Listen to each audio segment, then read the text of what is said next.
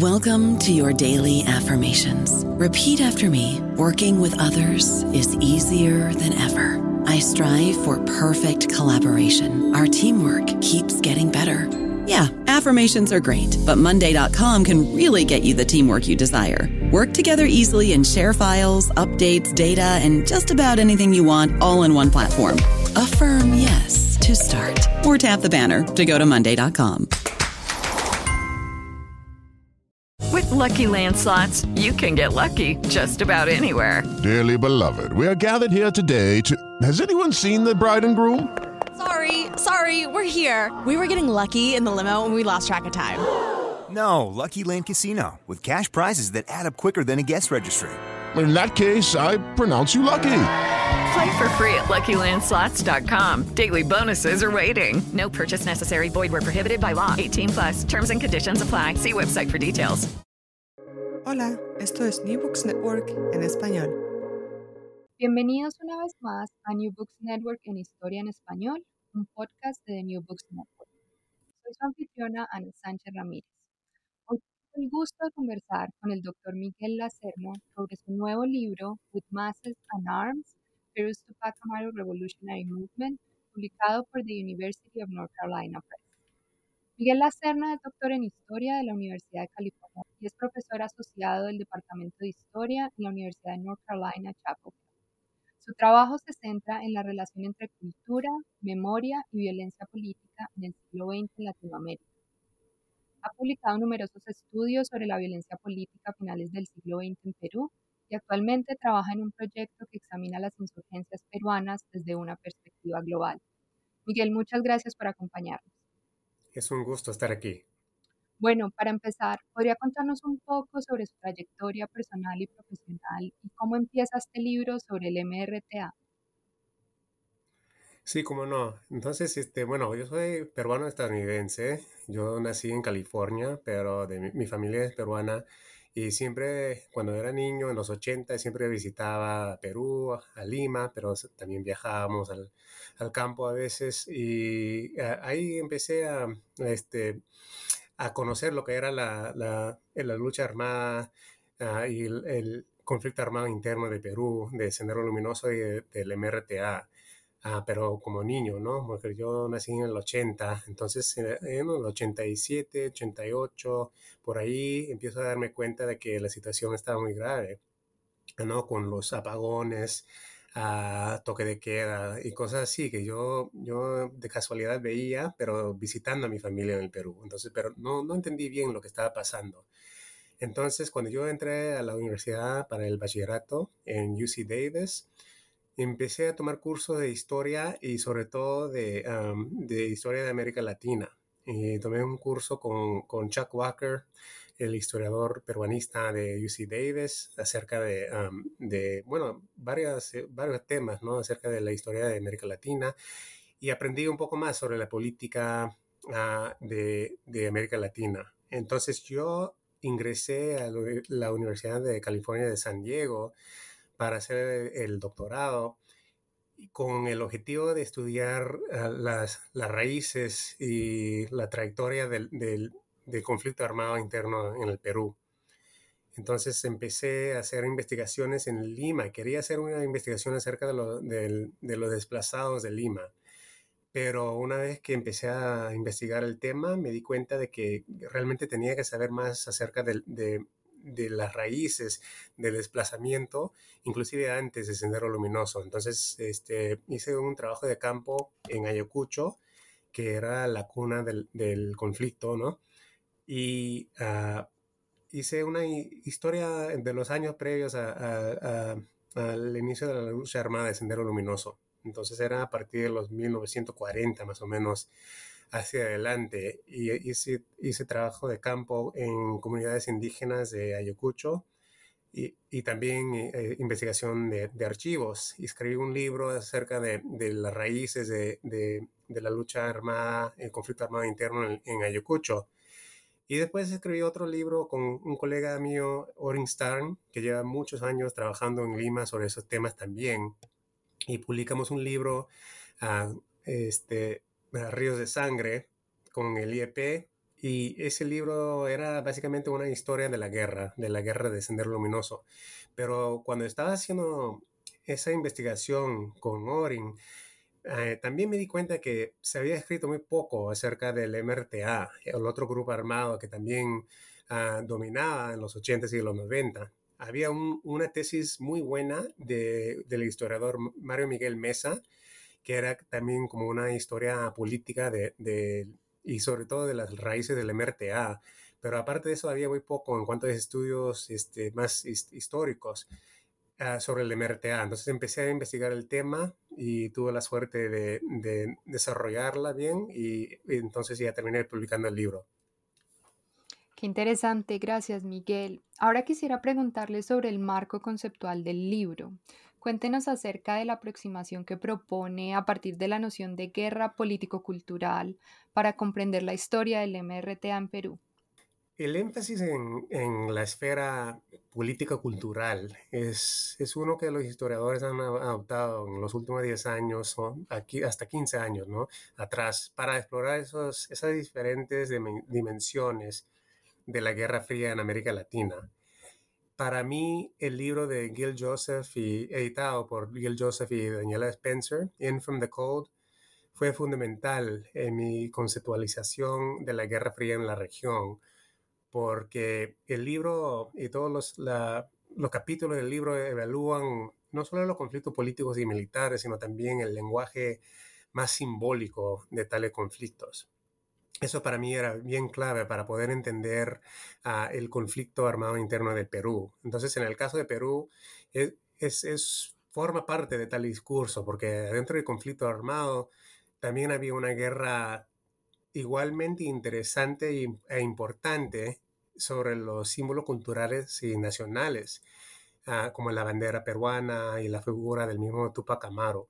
Entonces yo ya, e, eso para mí era muy útil para poder comprender tal historia, no solamente la historia política y militar, sino también con los símbolos culturales y los lugares de memoria. Muchas gracias, Miguel. Ahora, uno de los elementos más interesantes del libro es su riqueza en las fuentes primarias. ¿Puede contarnos sobre el trabajo de archivo e historia oral que realizó para la investigación y las características de las fuentes mediante las cuales reconstruye esta historia del MRTA? Sí, ah, para realizar la investigación tuve la oportunidad de entrevistar a varias figuras que participaban directamente en los eventos que narraba como ah, muchos de los miembros del MRTA ah, ya se encontraban o encarcelados o ya recién eh, soltados de la cárcel. yo, cuando yo hacía el trabajo de campo, yo tenía que visitar algunos y sobre todo algunas, porque la gran mayoría e, eran mujeres que todavía estaban en los penales, pero los y las visitaban los penales tras varias visitas.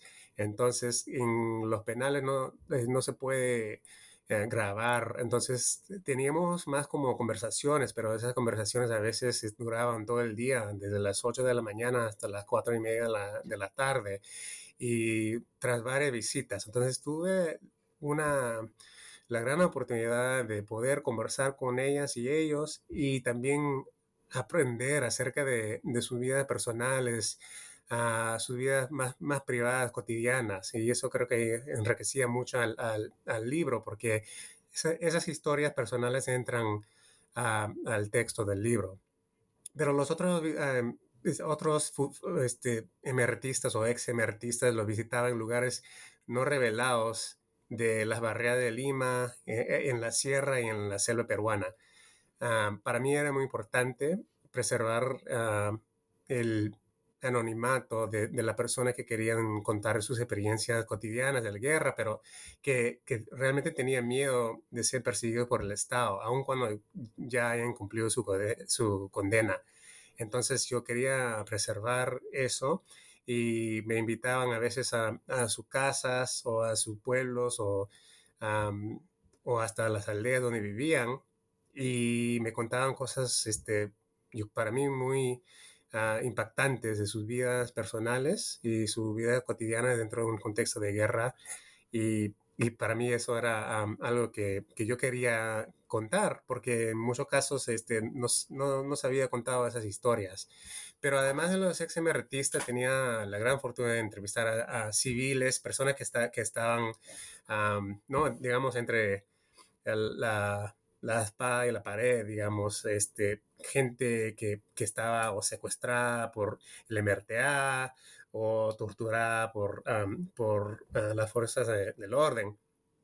Además, este, a oficiales del Estado, diplomáticos, miembros de las Fuerzas Armadas que, que luchaban contra el MRTA y gerentes de policía que se dedicaban a la búsqueda de los líderes emertistas. Entonces, para mí era un lujo poder entrevistar tanto a, gente que estaba en, el lado del MRTA como en el lado del Estado, y además con la gente que estaba entre los dos, ¿no?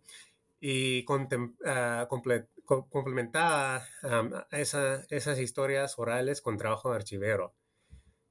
Para mí la comisión, la verdad, tiene un impresionante archivo que está eh, ubicado en, el local de la Defensoría del Pueblo de Lima, donde uno encuentra testimonios de víctimas de, la violencia política, informes policiales y forenses, propaganda emeritista pero también aproveché de, archivos militares y policiales, de archivos personales de algunos gerentes, eh, ah, dirigentes del MRTA, y como manuscritos inéditos, y también al llamado mega juicio que, contra los acusados de terrorismo. Entonces, era, era como, le digo, pues era un, lujo poder este, contar con, con tanta tantas fuentes primarias, ¿no? Que antes este, realmente no teníamos acceso a, tales fuentes y yo, yo aproveché del acceso que tenía. Gracias, Miguel. Y a partir de estas variadas fuentes, cuéntenos cuáles son los argumentos centrales del libro y cómo estos renuevan las historiografías de la Guerra Fría en América Latina y las izquierdas armadas en la región. El libro es, sobre todo, es una historia narrativa entonces el, objetivo principal mío escribiendo el libro era contar la historia del auge y caída del MRTA, pero para lectores que no necesariamente conocen tal historia. Yo, para mí es muy importante que uno, una persona que no sabe nada acerca del Perú o del MRTA, que pueda leer el libro y, comprender las, diferentes situaciones y, y, episodios que cuento en el libro.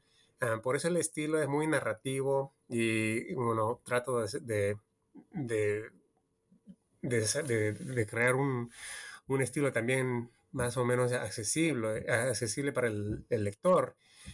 Y, eh, y, por eso el libro no se pierde demasiado en la teoría o en la historiografía, pero sin embargo plantea varios argumentos que tratan de avanzar la historiografía y contribuir a, a un nuevo entendimiento acerca de la Guerra Fría en América Latina. Entonces yo le doy dos ejemplos. Primero, ah, que dentro de un contexto de Guerra Fría, ¿no? de, guerra de guerrillas ah, y de avances en cuanto al, acceso de la información por los medios de comunicación, que la guerra simbólica y discursiva era, era clavísima dentro de un contexto de, de Guerra Fría en América Latina. Y era para muchos de los que luchaban o por el Estado o por eh, la guerrilla, era muy importante eh, ganar esa guerra simbólica. Era casi, a veces era tan importante ganar la guerra simbólica y discursiva como la militar. Y eso para mí ah, me llamó mucho la atención, ah, pero yo creo que eso contribuye un poco a, un análisis este, más eh, político-cultural acerca de la guerra del MRTA y también de la Guerra Fría. Entonces, tanto el MRTA como el Estado trataban de ganar la guerra simbólica conquistando banderas, himnos, imágenes y otros lugares de memoria. Entonces, el libro plantea eso, ¿no? Como, como un, ah, un análisis acerca de los lugares de memoria y los lugares culturales y simbólicos dentro de un contexto de, guerra militar. Eh, y segundo, el libro insiste en examinar, yo creo que de una manera crítica pero justa el, ah, el racismo, la misoginia, la, la, homo y transfobia que existían ah, en, en, la izquierda peruana, pero también en la izquierda uh, latinoamericana y global durante la, la Guerra Fría. Y digo eso sabiendo y reconociendo que también ese fenómeno no era único para la izquierda, era también y era, era horrible y, a veces hasta mucho peor y más violento en, dentro de, un contexto de la derecha. Pero yo ofrezco esa crítica no para juzgar las plataformas o las luchas o las ideologías de los movimientos políticos de la izquierda en aquella época. Al contrario, lo hago para, para que aprendamos lecciones y para que formemos una política más, digamos, eh, equitativa, inclusiva y diversa, ¿no? Que, que, valorice también la participación de la gente históricamente marginalizada. Entonces, por eso ofrezco esa crítica que es una de las, digamos, de las ah, contribuciones este, mm, ah, del libro. I don't know about you, but I'm very busy and I don't have a lot of time to cook. That's why I subscribe to Factor. Eating better is easy with Factor's delicious, ready to eat meals. Every fresh, never frozen meal is chef crafted, dietitian approved, and ready to go in just two minutes. You'll have over 35 different options to choose from every week, including Calorie Smart, Protein Plus, and Keto. These are two minute meals. Factor meals are ready to eat and heat, so there's no prepping, cooking, or cleanup needed. They're flexible for your schedule. Get as much or as little as you need by choosing your meals every week. Factor is the perfect solution if you're looking for fast, premium options with no cooking required. Sign up and save. We've done the math, and this is important. Factor is less expensive than takeout, and every meal is dietitian approved to be nutritious and delicious. Head to factormeals.com slash NBN50 and use code NBN50 to get 50% off. That's code NBN50 at factormeals.com slash NBN50 to get 50% off. Excelente, Miguel. Ahora pasando a los capítulos del libro que está dividido en tres partes, ¿puede hablarnos más en detalle sobre los inicios del MRTA en los años 80, que describe en la primera parte? Y en relación con este punto, ¿puede profundizar sobre cómo los tupacamaristas desplegaron acciones orientadas a construir una imagen pública del movimiento en juxtaposición a las élites peruanas y al tiempo en contraste con Sendero Luminoso? Sí, eh, pues entonces el MRTA este, tiene una historia larga que el historiador uh, Mario Miguel Mesa cuenta en su tesis, ah, que, que, es más este, afiliada con la izquierda política peruana. Pero entonces lo que yo hago es arranco con, con los años 80 en que inician su lucha armada. Entonces toman armas para poder este, conquistar el poder en el Perú.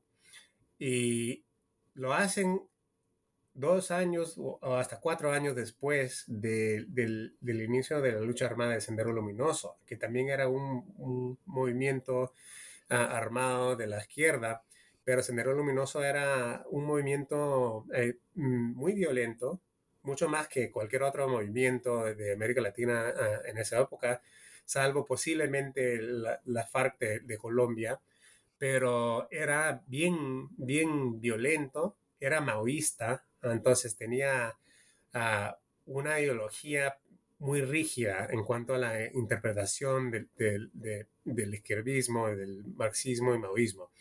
Eh, y entonces el MRTA realmente surge en, ese contexto político en el cual el Perú está ya en plena guerra interna, ah, en una guerra civil, digamos, ¿no?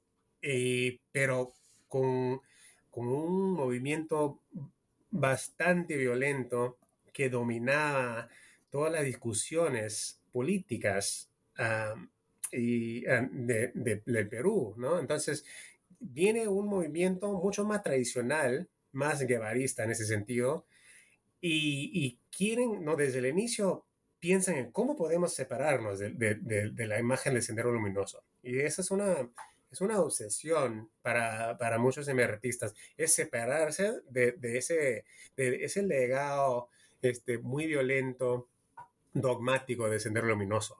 Entonces, las actuaciones que hacen, todos los, no digamos, los, atentados, están, los toman con, con esa, con, con, esa idea en la imagen. Entonces, tratan de, de separarse. Entonces, lo hacen discursivamente con, con actos muy simbólicos.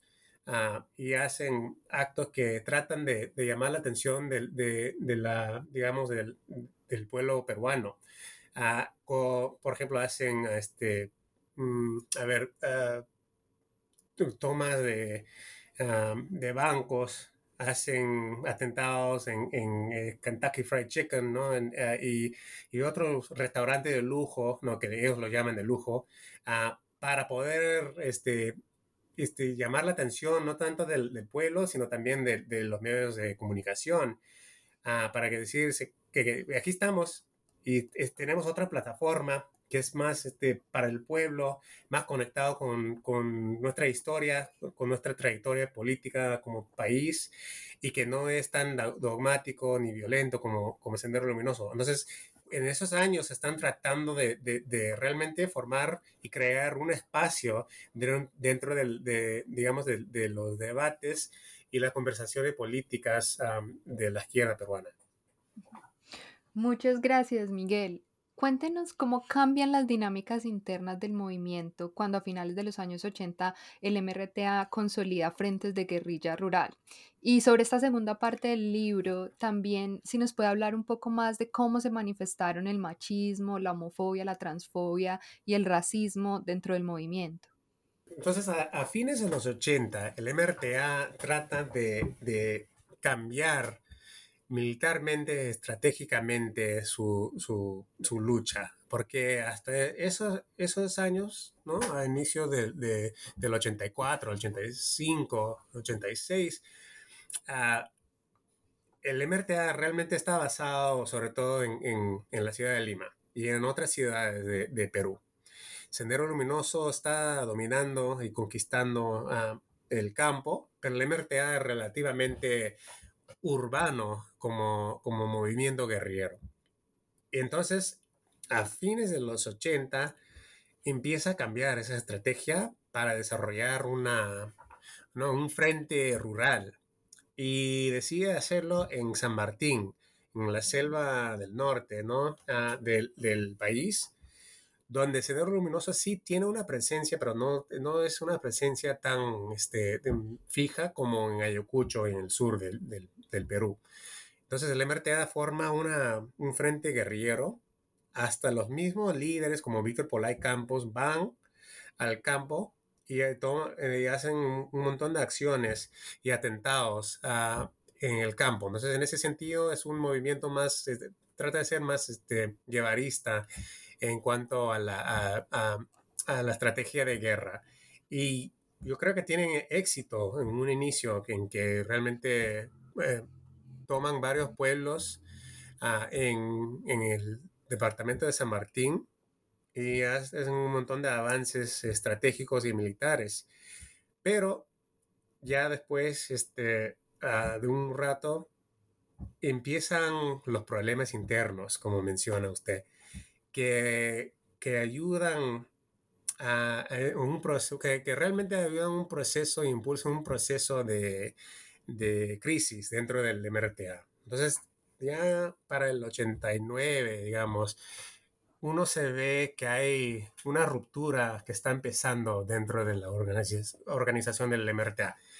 Y esa ruptura eh, tiene, tiene varias causas, pero una de, de, de, aquellas es el, comportamiento de los mandos militares locales del MRTA. Y esos mandos toman decisiones que no, que realmente no, no este, son las decisiones oficiales del, grupo, pero toman decisiones que, que son, ah, que son muy ah, racistas, toman decisiones Ah, que son, eh, este, que entran a la homofobia, que entran al, ¿no? a la miso, eh, perdón, a misoginia. Entonces, es, son cosas que, que hacen que, que, realmente empiezan a, crear una crisis dentro de, de, la organización en que, por ejemplo, este, violan a mujeres, violan a, a la gente trans en San Martín, Ah, maltratan a los indígenas ayánicas y hasta lo, matan a algunos líderes ayánicas y toman un montón de decisiones muy controvertidas que empiezan a cambiar la imagen del MRTA, no solo dentro de la misma organización, sino también en, en el espacio y en la imagen pública peruana. Y a partir de esta ruptura inicial que usted comentaba y de esta crisis interna y pública, ¿nos puede contar acerca del proceso de declive del MRTA que detalla en la parte 3 del libro?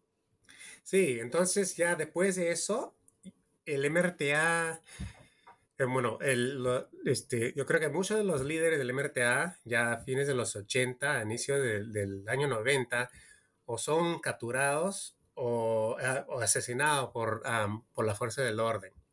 Entonces, casi todos los líderes ya, ya no están en el campo. La mayoría ya no están en el campo. Pero con, entonces eh, este, el MRTA hace una operación en el 90, a mediados del 90, en que hacen una gran fuga de, de Canto Grande, del penal de Canto Grande. Ah, entonces, casi eso eso es muy importante para el MRTA porque le da una, una oportunidad de, de, organizarse de nuevo, de reemplazar las columnas ah, con, con, nuevas columnas y combatientes y también de, para que los líderes también este, vuelvan a ser los líderes este, políticos e intelectuales del movimiento. Entonces, por un momento, yo creo que hay una oportunidad para el MRTA de, de realmente entrar a un diálogo con el Estado. El problema es que el Estado, eh, a partir del 90, es el Estado, es el gobierno de Alberto Fujimori, que nada quiere que ver con, con, con, el diálogo, con lo que llaman el terrorismo. El Fujimori no está interesado en, negociación, no está interesado en diálogo. Eh, entonces, el MRTA trata de, entrar a, un diálogo más este, político, diplomático, pero Fujimori lo rechaza. Entonces, ¿qué hace el MRTA? El MRTA entonces ve la situación y decide, entonces, si no vamos a salir de esto dialogando, entonces vamos a salir luchando. Y entonces hay una militarización total del MRTA en que deciden que la única salida es la, por la vía armada y toman decisiones más este, autocráticas. Ah, yo creo que toman decisiones más este, militaristas y, en mi opinión también este, menos democráticas. A pesar de que hay muchas voces dentro de la organización que, que buscan, que buscan una, una, salida democrática, que buscan una salida más política legal, pero dominan las voces de, de, los más, digamos, las voces más este, militantes, ¿no? Militarizadas en ese sentido, yo diría. Ah, y esas voces dominan y siguen luchando pero luchan contra un gobierno que no está nada interesado en, en, hacer ese tipo de, de, acuerdo, ¿no? Entonces, termina eh, eso con, yo creo que eso termina con, con la derrota del movimiento en, con la toma de la embajada de Japón en 1996. Eh, gracias, Miguel. Y usted hace unas reflexiones finales precisamente acerca de este tema de la militarización total del movimiento. ¿Podría contarnos un poco más sobre esos momentos de oportunidad que los tupacamaristas a lo largo de su trayectoria de la lucha armada rechazan para avanzar su plataforma política a través de medios más democráticos? Sí, entonces cuando, cuando salen la mayoría de los líderes emertistas eh, a, del, del penal, por la fuga de, Canto Grande en el 90, empieza, empiezan a, dialogar entre ellos, ¿no? Para, o sea, entonces, ¿qué, ¿cómo vas a avanzar? ¿Cómo vas a seguir con este nuevo gobierno de Alberto Fujimori? Y hay, hay debates dentro de la organización en que, digamos, este, uno de los, los, líderes quieren, quieren buscar una salida política y otros quieren seguir avanzando militarmente. Y traten de hacer un, un diálogo con, con, el gobierno de Fujimori cuando secuestran a un congresista. Los emertistas secuestran a un congresista de su partido y con ese secuestro dicen, ok, ahora queremos entrar en un diálogo pero Fujimori lo rechaza. Es el primer, digamos, el primer momento en que un diálogo es este, posible, pero todavía lo hacen usando la fuerza. en vez de entrar a un diálogo con el Estado, ellos, el, el, MRTA decide, tenemos que dialogar, pero desde, desde una posición militar. Por eso tenemos que hacer un secuestro primero. Entonces es uno, uno, de los momentos en que el MRTA no sabemos cómo hubiese resultado si el MRTA les hubiera dicho, por ejemplo, al gobierno de Fujimori, queremos dialogar y ya. Porque siempre cuando, cada vez que tratan de dialogar, lo hacen, pero no, a la fuerza, entonces, o secuestrando al congresista eh, eh, que cuando, cuando salen de la, de la, cárcel, o lo hacen otra vez en la selva cuando secuestran a, oficiales de, la policía. Y después, en, otro, en otra ocasión, el MRTA trata de hacer otro diálogo en, en una casa de seguridad donde también toman a rehenes. Eh, y después terminan con la, la gran toma de, la embajada de Japón en el 96, en, en, que toman a 400 rehenes. Terminan con 72, pero empiezan con 400. Después sueltan a muchos, a la mayoría, pero terminan uh, con rehenes eh, dentro de la embajada de Perú, de Japón, perdón, por más, más de cuatro meses. Y siempre buscan una salida, pero siempre es con las armas. Y yo creo que eso es una, en mi opinión, como historiador, eso es de los grandes errores del MRTA, es que buscaban un diálogo con, pero siempre desde una posición eh, de poder militar, con un gobierno que no le interesaba hacer diálogo si no iba a ser un diálogo más, este, más pacífico y sin, ah, sin tomando rehenes, sin Uh, sin, este, digamos, siempre la, amenaza militar. Eh, no sé cómo hubiese salido uh, el MRTA si hubieran, por ejemplo, entrado en un diálogo sin tomar rehenes, por ejemplo. Mm, es difícil de, pensar en cómo hubiese sido, pero yo creo que lo cierto es que lo hicieron desde una posición eh, de, ventaja militar y terminaron perdiendo eh, con perdiendo todo, ¿no? Perdiendo la guerra y hasta entregando sus vidas. Miguel, mil gracias por esta exposición tan fascinante sobre su trabajo en With Masses and Arms. Como conclusión le pregunto, ¿qué lecciones considera que ofrece la historia del MRTA para la historiografía de la violencia en América Latina? Creo que hay varias lecciones que uno puede sacar um, conociendo a la historia del MRTA.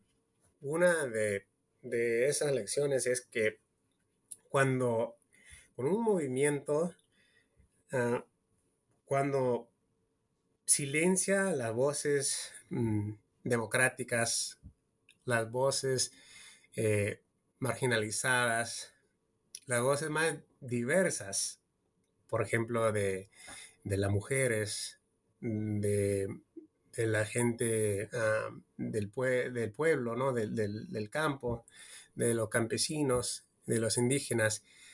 Y cuando silencia a esas voces, yo creo que, eh, yo creo que eso genera una crisis interior, uh, internal también, que, que, que, puede, que puede causar problemas políticos para el mismo movimiento. Entonces yo creo que es algo que se, se ve con el MRTA. Con el caso del MRTA, cuando realmente dominan las la voces más totalitarias, las voces más militarizadas, y las voces, en mi opinión, más, más este, culturalmente conservadoras. Y cuando eso pasa, y cuando silencia las voces más democráticas sociales, cuando silencia las voces de la gente históricamente marginalizada, y cuando silencia las voces que buscan, uh, digamos, una, una, vía democrática, yo creo que eso puede causar problemas, no solamente para entender a, la, a los movimientos de la, de la izquierda en, durante la Guerra Fría, sino hoy en día. Muchas gracias. Y ya para cerrar, ¿nos puede contar en qué proyectos está trabajando actualmente? Actual, actualmente estoy trabajando en un proyecto que también eh, este, empieza con, con, la figura de Tupac Amaru. Y el proyecto que estoy desarrollando ahora es, es una historia acerca de la vida um, ¿no? Este, póstuma de, Tupac Amaru. Y el legado de Tupac Amaru hoy en día empieza con, con, los años 60, con los movimientos de la izquierda, no solamente en el Perú, sino en todas las Américas. Y es un análisis acerca de cómo los, los diferentes movimientos antirracistas, anticoloniales, uh, ¿no? Uh, cómo es, esos movimientos políticos de la izquierda utilizaban y, y realmente apropiaban la figura, el símbolo de Tupac Amaru. Y eso empieza con, bueno, con, los, los, tupamaros de Uruguay, con el, el, el, el, gobierno revolucionario de Velasco en, en, el Perú, y claro, con el mismo MRTA, pero también con otros movimientos del siglo XX y XXI, por ejemplo, de las Panteras Negras de los Estados Unidos, que también algunos de los Panteras Negras también este, leían y aprendían acerca de Tupac Amaru. Y el, el rapero Tupac Shakur, co, como todos sabemos, todos los, peruanos, sabemos, es, nombrado por, por el mismo Tupac Amaru. Pero la madre de Tupac, el Shakur, el, el rapero, era activista en la Pantera Negra de Estados Unidos. Y también en el siglo XXI vemos que hay, hay movimientos tupacamaristas en Venezuela, los pro-chavistas, por ejemplo, uh, de, de, uh, Milagro Sala en Argentina y la, la, organización barrial Tupac Amaru. Entonces es un estudio acerca de las, digamos, de las reverberaciones de esa figura peruana de Tupac Amaru. Qué interesante, Miguel. Estaremos muy pendientes de ese nuevo proyecto. Gracias. Muchas gracias por acompañarnos en este episodio de New Books Network en Historia en Español y por esta estimulante conversación sobre With Masses and Arms. Muchas gracias. Gracias por escuchar New Books Network en Historia en Español, un podcast de The New Books Network. Gracias por escuchar New Books Network en español. With the Lucky Land slots, you can get lucky just about anywhere. This is your captain speaking. Uh, we've got clear runway and the weather's fine, but we're just going to circle up here a while and uh, get lucky. No, no, nothing like that. It's just these cash prizes add up quick. So I suggest you sit back, keep your tray table upright, and start getting lucky. Play for free at LuckyLandSlots.com. Are you feeling lucky? No purchase necessary. Void where prohibited by law. 18 plus terms and conditions apply. See website for details.